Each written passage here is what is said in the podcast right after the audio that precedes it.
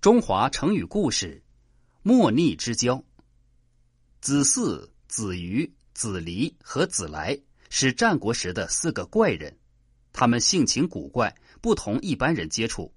但是他们四人性情相投，主张一致，都认为事物要顺其自然，无是最崇高的。有一天，这四个怪人聚在一起，热烈的讨论着无的崇高和伟大，一致认为无。就像人的头一样，起着至关重要的作用。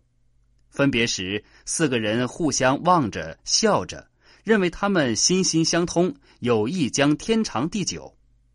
过了一段时间，子瑜害病了，子嗣去探望他。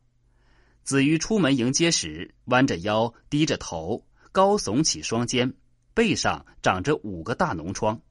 他却对子嗣说：“上天真是伟大。”使我成为这样的奇人，子嗣问道：“你对你的病一点儿也不忧虑吗？”子瑜说：“干嘛要忧虑呢？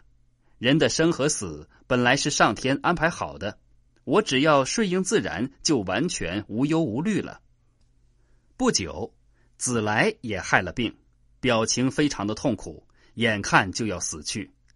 子离来看望子来，见到子来的妻子痛哭流涕。